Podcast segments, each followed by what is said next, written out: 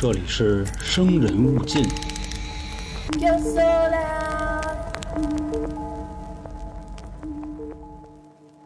试想一下这个场景啊，假设有这么一天，你收到了一封信，嗯这封信上写的全部都是你的隐私，嗯，写的就要多对有多对就对。那天拉一裤兜子呃，对，啊，就都有。对你啊哪天出去搞外遇去了，这上都有，啊你还不知道是谁写的。啊在之后的二十年，基本上隔天天一阵子就会收到一封这样的信，而且呢，你们这村儿或者说你们这小区，几乎是平均有五个人里边就会有一个人收到他的信，哦。明白吧？他还不是针对你一个人。啊，大家好，这里是由春姐为您带来的《生人勿近》，我是老航。我是小晶，我是黄黄。今天呢，咱们要说的这个悬案啊，继续捕风捉影系列。对悬案系列。这个事儿特别的梗，因为呢，就怎么说呢，这件事儿确实也死人了。哦但是这个死人呢，他不一定跟这个就是我刚才说写信那个事儿有关系，哦就这么个意思。我觉得不一定有关系，他不哦是一定没关系，嗯对吧嗯？所以他有没有关系，一会儿大家自己甄别，好吧？嗯捕风捉影啊，是咱们悬案推理系列，有老航说一个我们俩都不知道今天要分析的什么案子。嗯，还是那话啊，咱们是以娱乐为主，不会对任何死者有不尊敬，咱们提前说好，也希望大家一起啊跟咱们讨论起来。然后最近这几期这个捕风捉影啊，没什么太精彩的评论，之前说过嘛，会摘一些让大家听一听。嗯，那、现在就先不说了，好吧？行，那咱们就开始今天这个捕风捉影。捕风捉影这件事儿呢，发生的时间啊，一九七六年，就七十年代，七六年啊，是吗？啊，别提啊，嗯不方便。哦，一直持续了得有二十多年。地点呢是美国俄亥俄州的瑟克维尔镇，而这件事呢也被归拢到啊那个世界上，反正是十七大呀还是二十大呀，哦，咱也不知道谁给排的啊。是是是，未解之谜里边，哦，就这件事很大，基本上跟那个迪亚特洛夫嗯就就一个级别了。首先啊，咱们介绍一下就是发生这事儿的地方啊，瑟克维尔镇。嗯。说这个瑟克维尔镇，哦。好吧，这地方大概住着有那么一万多个人。从一九七六年开始，镇上就很多人陆陆续续的都收到这种匿名恐吓信。啊。恐吓就是你的隐私，啊，对，揭我老底。就揭你老底，啊。而且呢，就是根据你的隐私让你去干一些事儿。如果你不干的话，他就就就恶心你吧，就那意思。就继续揭你老底，呃，是这意思？就跟别人揭你老底了，哦哦，哦就这样。就一开始只给你发，然后你不管，就开始给我发，对说老航前两天落一裤兜子，啊，对，就这意思。加一块儿呢，前前后后这二十年，拢共写了一千多封信 啊！而且呢，他写信这有一习惯，挺蛮有闲心。，对，因为你想这人写信，他这写英文，他分大小写嘛，嗯这哥们儿全大写，哎呵，你知道吧不吧？嫌累，就写的就特别梗，你看着脑袋不疼吗？呃，不知道，手写，反正说啊，就是手写，嗯而且他手写的还是模仿打印的笔迹，哎呵，就是你是看不出来他那是啊，就是用的都是黑体，有可能啊，对吧？啊，微软雅黑这那的。嗯后来呢，到了一九九几年，信停了，没人写了。笔没水死，了，呃，估计有可能是死了，因为这事儿持续了二十多年嘛。反正呢，也成了著名的全世界未解之谜了。嗯瑟克威尔镇匿名信事件这有点意思。啊，那咱们现在啊就开始这个故事。嗯，还没开始啊呃，就开始 啊，就是一九七六年的年底，啊，这个镇上收到信的第一个人，这是一位女性，这女的呢叫玛丽。哎，你觉着把咱们都带进去好不好？也行 就把咱都带进去啊啊，那咱们就切换一思路啊。啊，这女的好比说就是娇姐，嗯，她收到了这第一封信。首先呢，咱们介绍一下，娇姐现在她不是娇姐，嗯嗯她是一个三十多岁的校车司机，哦，她的职业是开校车的啊。顺利啊对，并且呢已经结婚了，有两个孩子。哦，她跟她的这个丈夫啊，娇姐跟娇姐夫，他俩是高中同学，婚后呢感情一直就不错。嗯，这个是第一个收信人的大概情况。哦，各位记住了啊，娇姐的身份已经转变成这个了。说呢，就有那么一天早上，娇姐呢从家就出来，她得上班去，走到家门口呢，那儿有一那个报箱子，就信箱子啊。嗯嗯，因为那会儿就七十年代，谁家门口都有一那个，或者说有一酸奶盒，就是那现在也有他们啊是老美，把那信箱子一打开，里边有一份当天的晨报，然后呢还夹着一封信，还沉吧，对，，当时娇姐北京晨报，不是北京晨报，美国什么那个啊，newspaper，对，啊，俄亥俄州 newspaper 嘛，嗯，就拿过来这玩意儿，他看挺新鲜的，看报。谁会给我写信呢？啊，，对吧？就说那打开看看吧，结果就把这信一撕开啊，看完了后脖梗子直发凉。就说这信上写的是什么内容啊？这个人就是以一种特别神秘的口吻对娇姐说：“说我知道啊，你现在在这个学校上班，你是开校车的，嗯我也知道你在跟你们学校领导在乱搞，嚯嗯，啊，然后呢，就请你立即停止这种行为，并且好好爱你的丈夫。”管着吗？这就后边又人又写了，啊说这并不是开玩笑，所以请你认真对待。我呢，我也知道你住哪儿，因为这信都已经嗯塞你们家门口了。嗯，我也知道你有两个孩子，嗯并且我也会一直在暗中观察你。暗中观察，对，这就是那封信的全部内容。那嗯这么听是个好人啊，啊！对呀，这就就从良啊，也有可能是校长他媳妇儿不想把事儿搞大，啊，对吧？给他写的，嗯，找到私家侦探，嗯。我是什么意思？只？有上哪那个就是婚外恋找，对对，私人侦探调调查这个婚外恋嘛。嗯，但是这时候，娇姐跟他们学校的领导有没有事儿是没人知道的，哦，你明白吧？有可能是这个污蔑什么乱七八糟。哦，反正说呢，当时娇姐看完了这封信，当时都急了，嗯，说这是什么谁呢？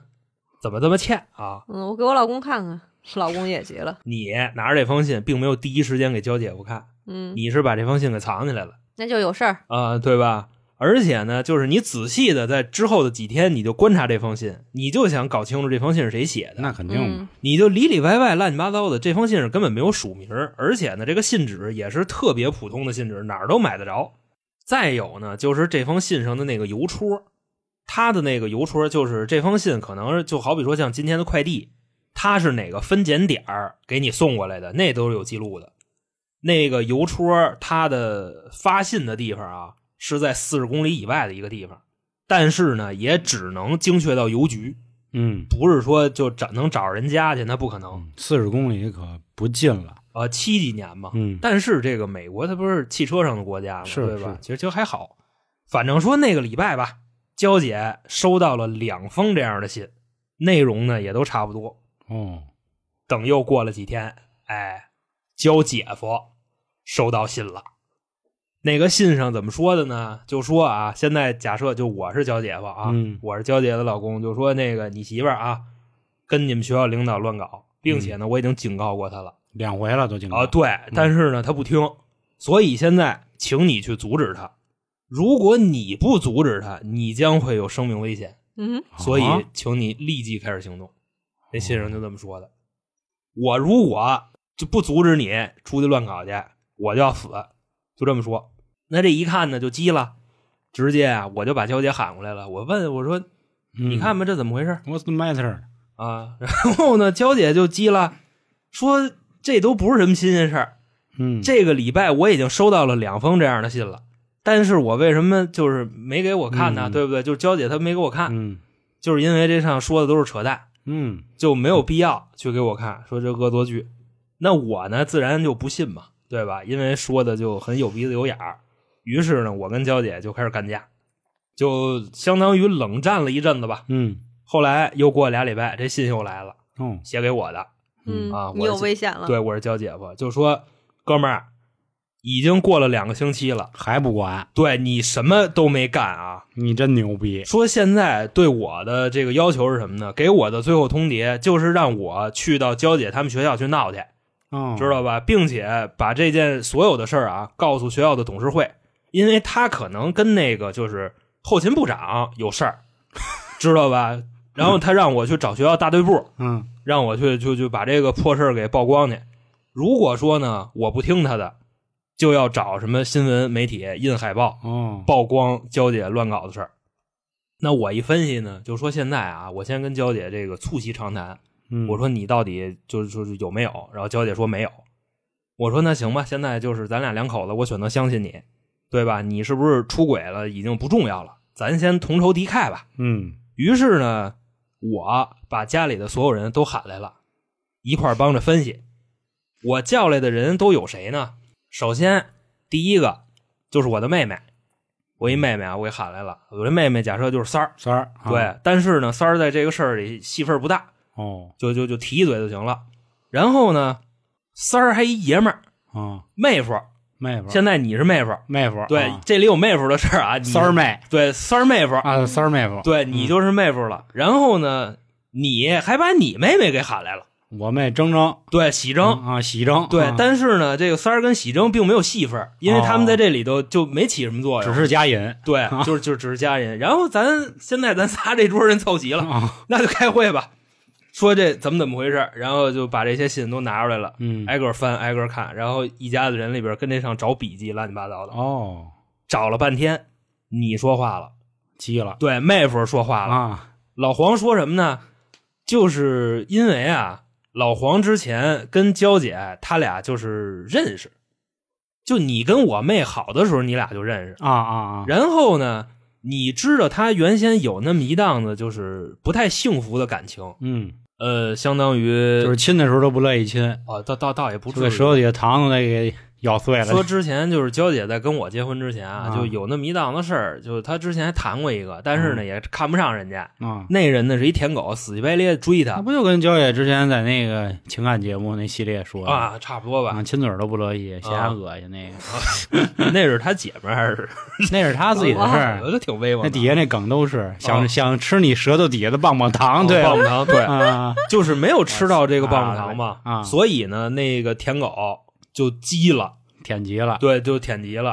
啊，就因因爱生恨嘛，啊。所以可能啊，咱们这一桌人一分析，可能就是当年追求娇姐那舔狗、哦。他干的，哦，然后呢，直接就就是得不到就毁掉，算是。嗯。干嘛呢？也没马逼。因为当时并没有确切的证据，而且人家这个信上的笔记啊，都是在模仿印刷体，嗯。你去哪儿找你也找不着。那这时候怎么办呢？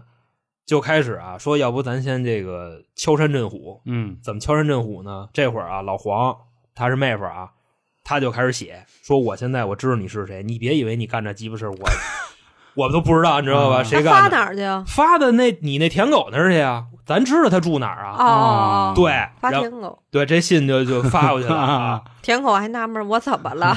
然后你听，哎，对，娇姐这回路特别威风，这大哥了，因为如果是这舔狗的话，就不可能是这么多年的未解之谜，是是是，然后就哎回了几封信，但是啊，等这个信一寄出去，还真管用。啊未来的好几个礼拜，就再也没收到过类似的信了。啊，那大家呢大家其乐融融，哎，对，小霸王其乐无穷，说这就这智商还写匿名信呢，这不傻逼嘛，对吧？嗯反正啊，就以为消停了。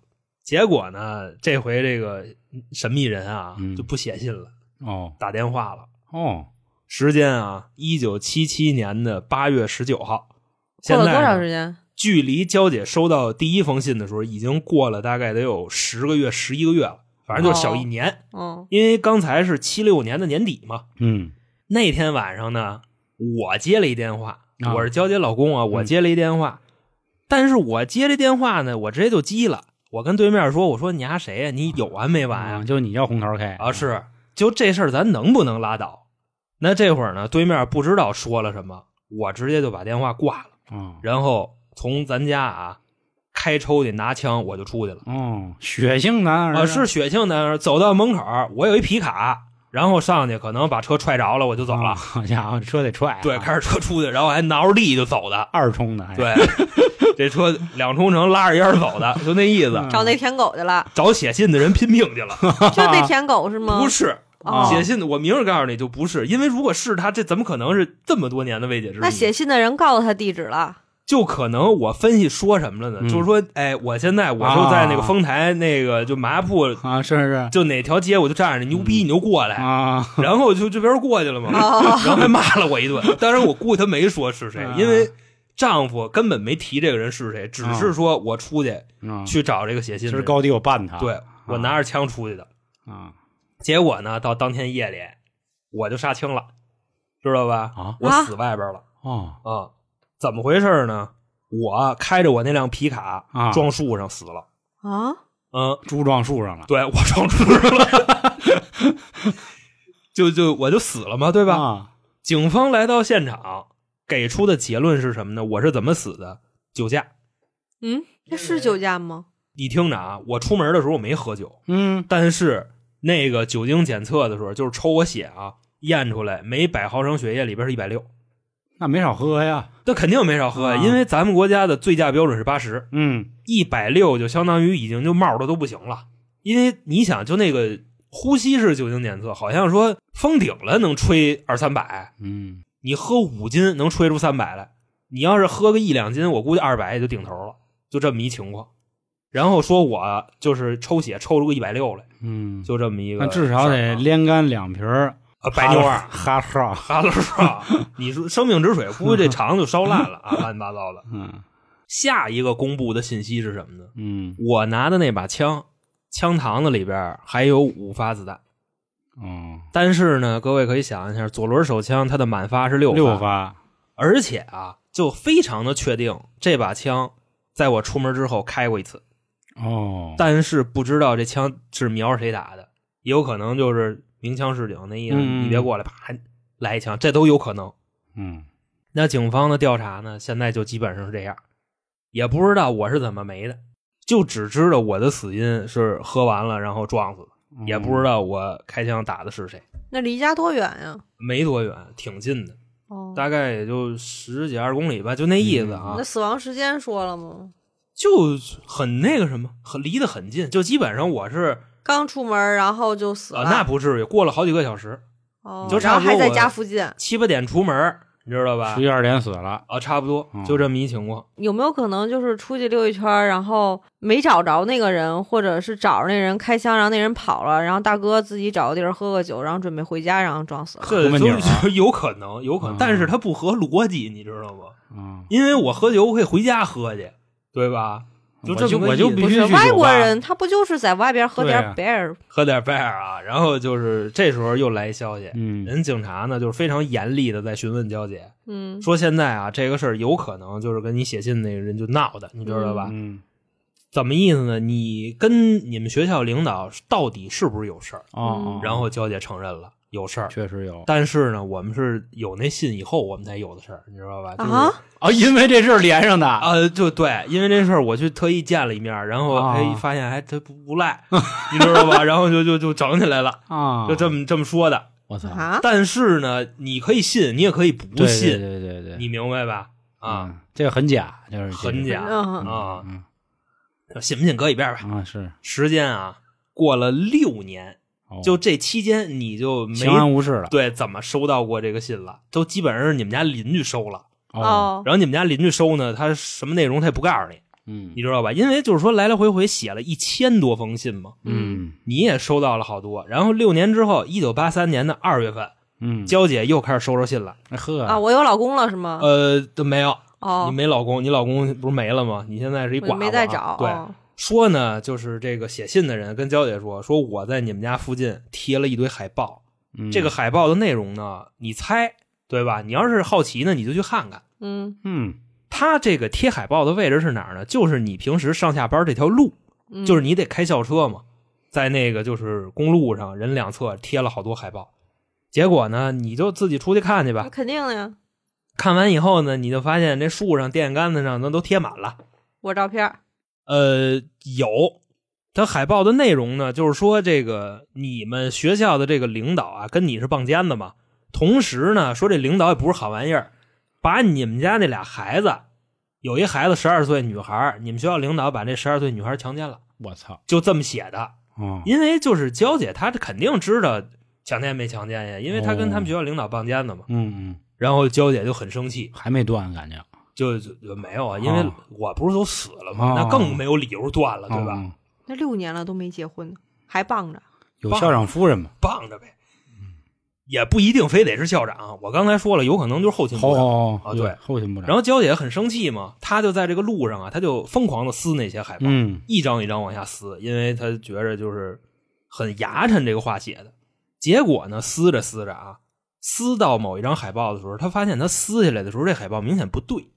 因为你想，这个纸啊贴在那个树上，如果说质量好点的话，一抻就直接一面就下来了。嗯他这回呢是往下夸一撕，然后撕到一半的时候，就感觉这海报后边好像绑着什么东西，哦，然后呢，他就下意识的往后看了一眼，结果发现呢，这海报上拴着一根绳儿然后现在娇姐就很纳闷儿，说这绳儿后边有什么东西呢？嗯，慢慢慢慢的拉这个绳儿，把那东西给蹬出来了。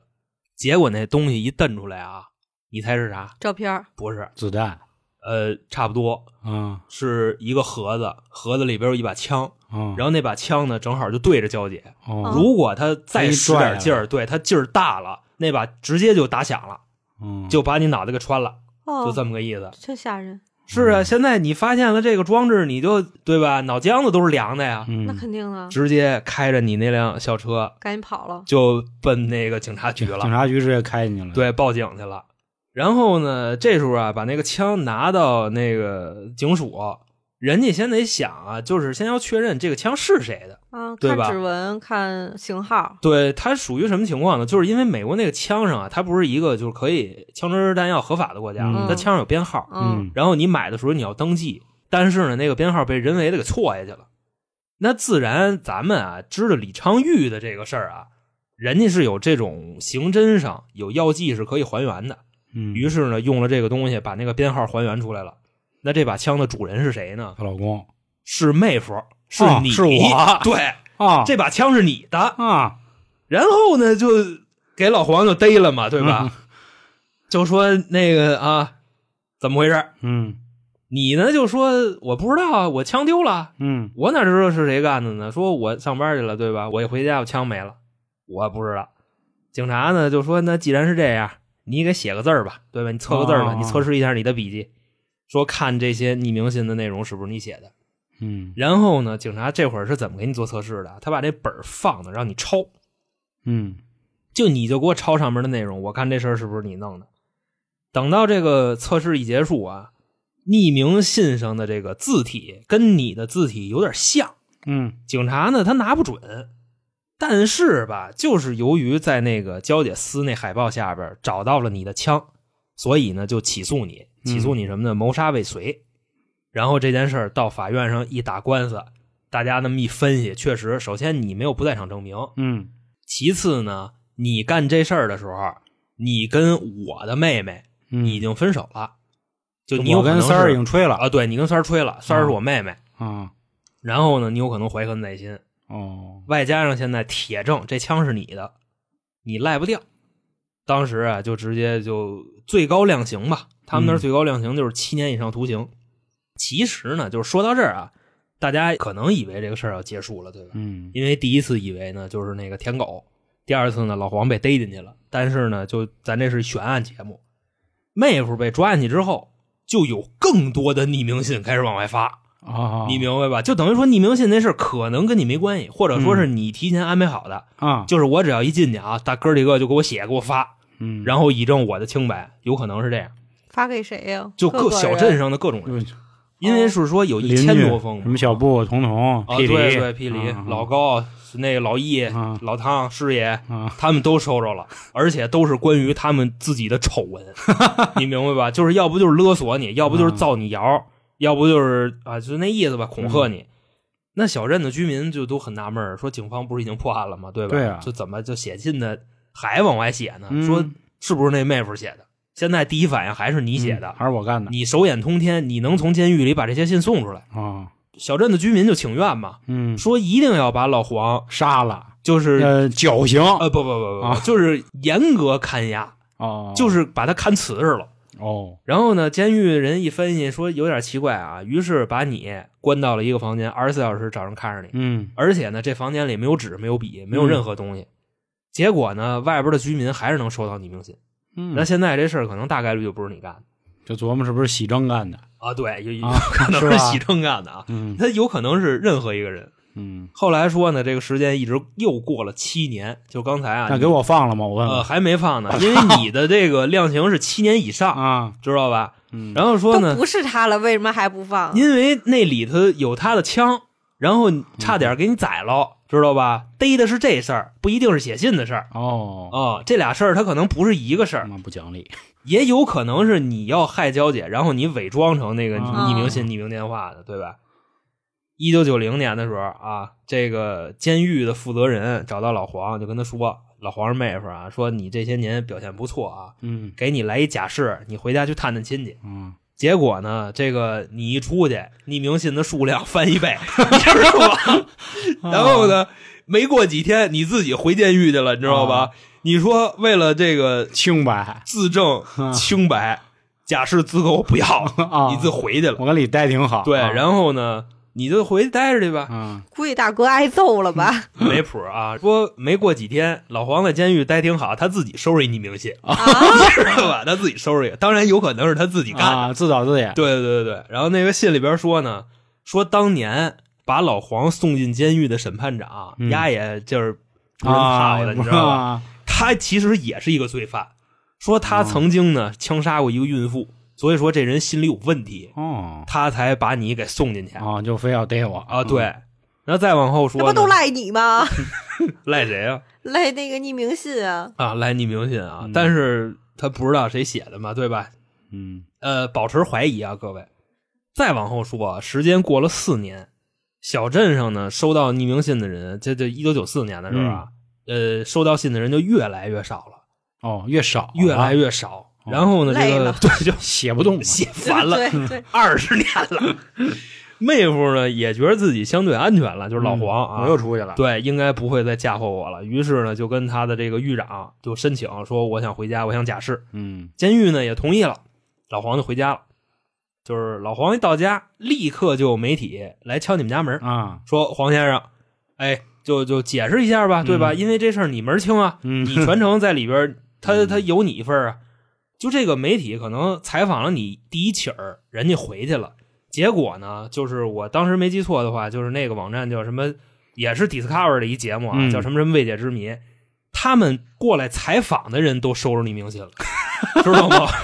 啊那信里写着我操，说，请你们忘记俄亥俄州的就这件事儿瑟克维尔镇，啊，知道吧？请忘记这儿，也不要伤害当年把我的死亡判定成醉驾的警长，也不要伤害他啊！如果你们非要来调查的话，后果自负。把我的死亡判成醉驾的，就是我当时不是死了吗？啊然后理由是醉驾，你记着吧？啊，说不要难为那天出警的警长。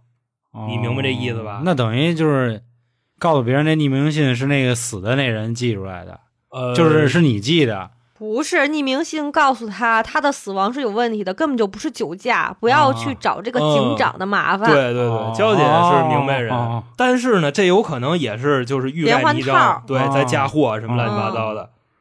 呃，反正收拾这封信以后呢，Discover 这些这这 也怂，蔫了，知道吧？就是是 就问了你一回就不来了，哦，知道吧？就后果自负了。好使。嗯那说这件事儿呢，说到这儿啊，就彻底就结束了。哦，反正说折腾了二十多年，这个写信的人最终也没被找到。其实呢，就说啊，就是真正到了九十年代的时候，他不一定是逍遥法外，他有可能就是老死了。嗯对，这也没谱。累死的。嗯，我觉着有真有可能腱鞘炎，因为 发炎了。那你想他这个二十年时间都不到二十年，咱说最后一个时间是九四年，对吧？七六年到九四年是十八年，嗯十八年写了一千多封匿名信。关键是写信不要紧，嗯你还得看着他。对呀、对你不看着他，你怎么知道这些东西呢？十八年一千多封，咱就算他二十年，对吧？一年五十封，然后一年是五十二周，一礼拜一封嘛。啊，对，一礼拜一封，而且你还得有准确的情报，你还天天跟着人家你写。我跟你说，这哥们儿二十年没闲着。如果他是一个人的话，他真的二十年没闲着。就是开始我怀疑是什么呢？就是这个写信的人有可能是咱的家庭成员里边某一个，就有可能是三儿，或者有可能是喜征，嗯，就是我的妹妹，然后或者是老黄的妹妹。嗯但是呢，你最后发现，就是写信的这个事儿不针对于咱们家，啊谁家都有。啊，你明白这意思吧？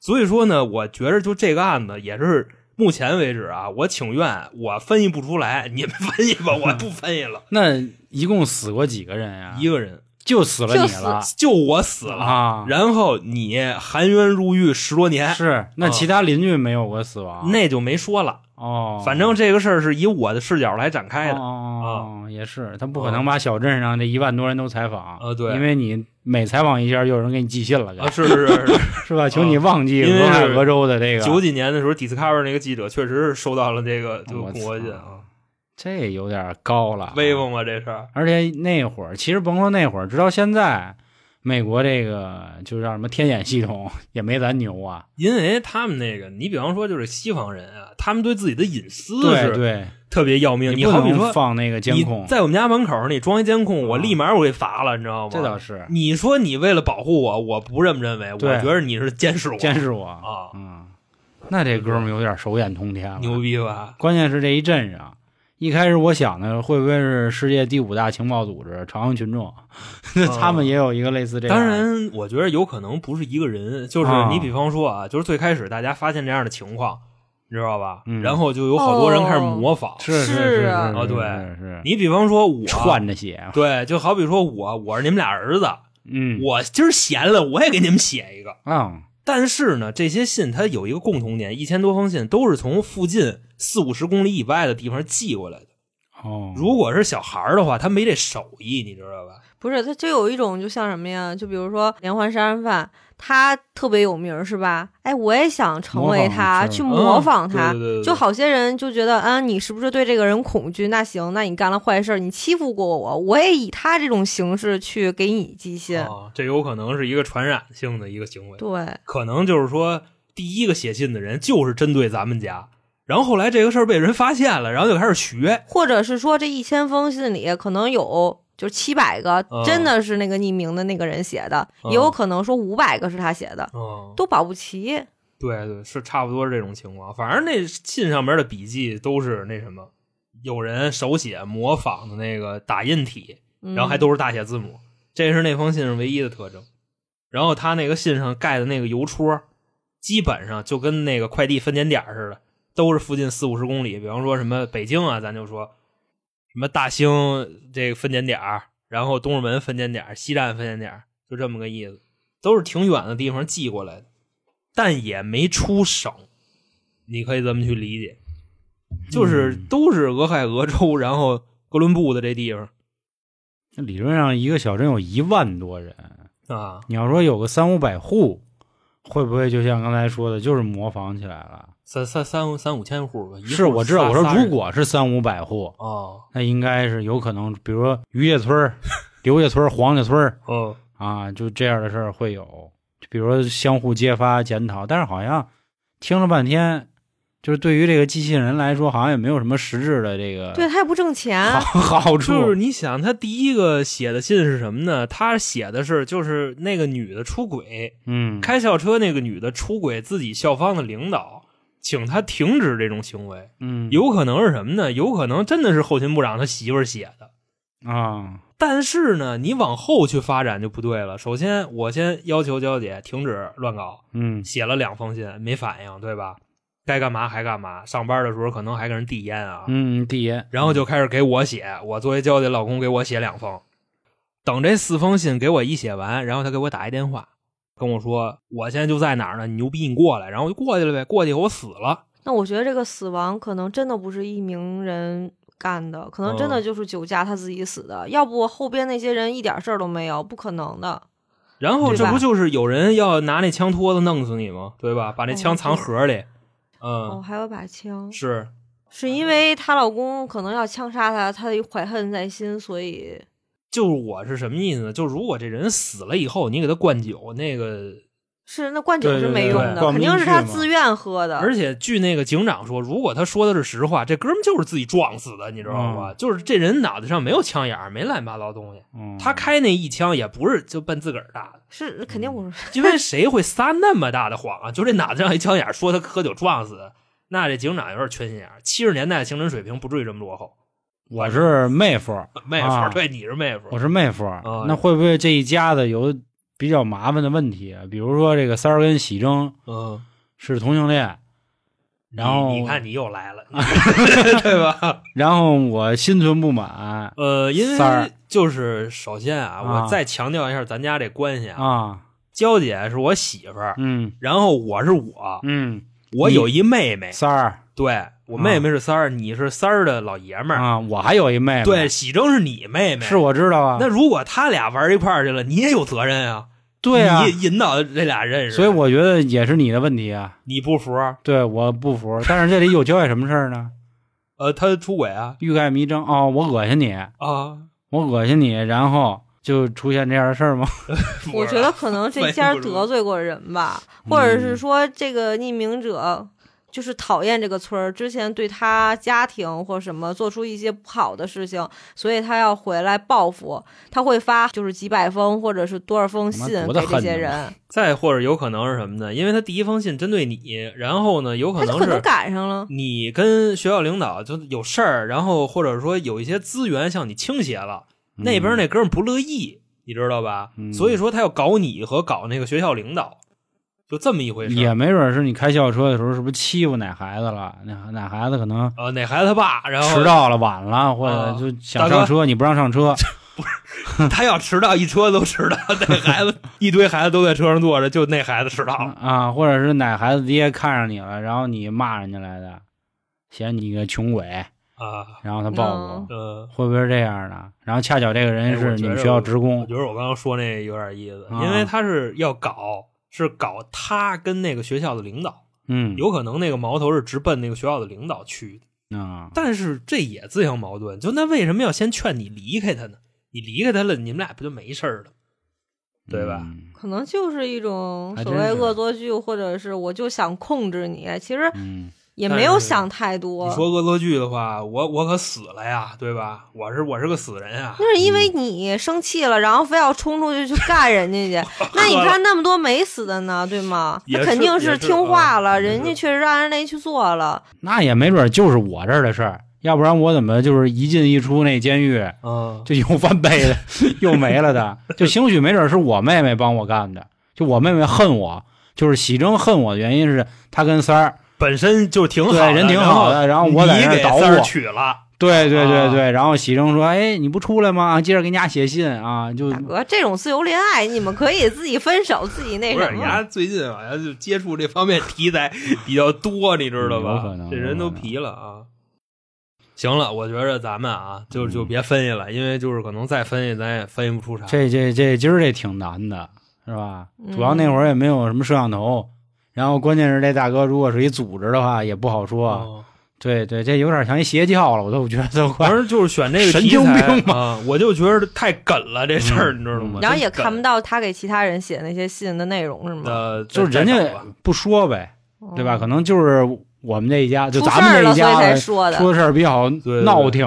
嗯啊就是你想，他后边写的信就是纯扯淡，你知道吗？嗯就是你们州检察长啊，嗯。之前枪杀过孕妇啊，你留神吧，啊，是就就写都这个，对。那，万一是真的呢？呃，没没谱，没谱没谱。啊。主要这大哥太有消息，因为我觉得这件事之所以被世人所知，就是因为我被判了十八年嘛。我这十八年是有点魔幻了，对吧啊？这还不是十八年，你那是八三年这，是十一年啊是啊对十11年，年11年八三年这，十一年，人生能有几个十一年，嗯，对吧？能勇敢做热血青年，对吧？嗯，行，那我很期待这一期节目大家在评论区的留言、，啊，精彩评论啊，对大家多说一说吧。我觉得这他妈有点威风了，好吧？嗯然，后另外还有类似这种悬案啊，各位微信公众号春点，呃，找到我，对，找到我们对对，咱们一起聊一聊，行吧？那关于这次捕风捉影，反正风挺大的，这这确确实都没看见什么，因为我不喜欢那个失踪的，没劲啊，行行行，那行，那就到这儿啊，还是感谢今天各位收听，咱们评论区见，拜拜。拜拜。对。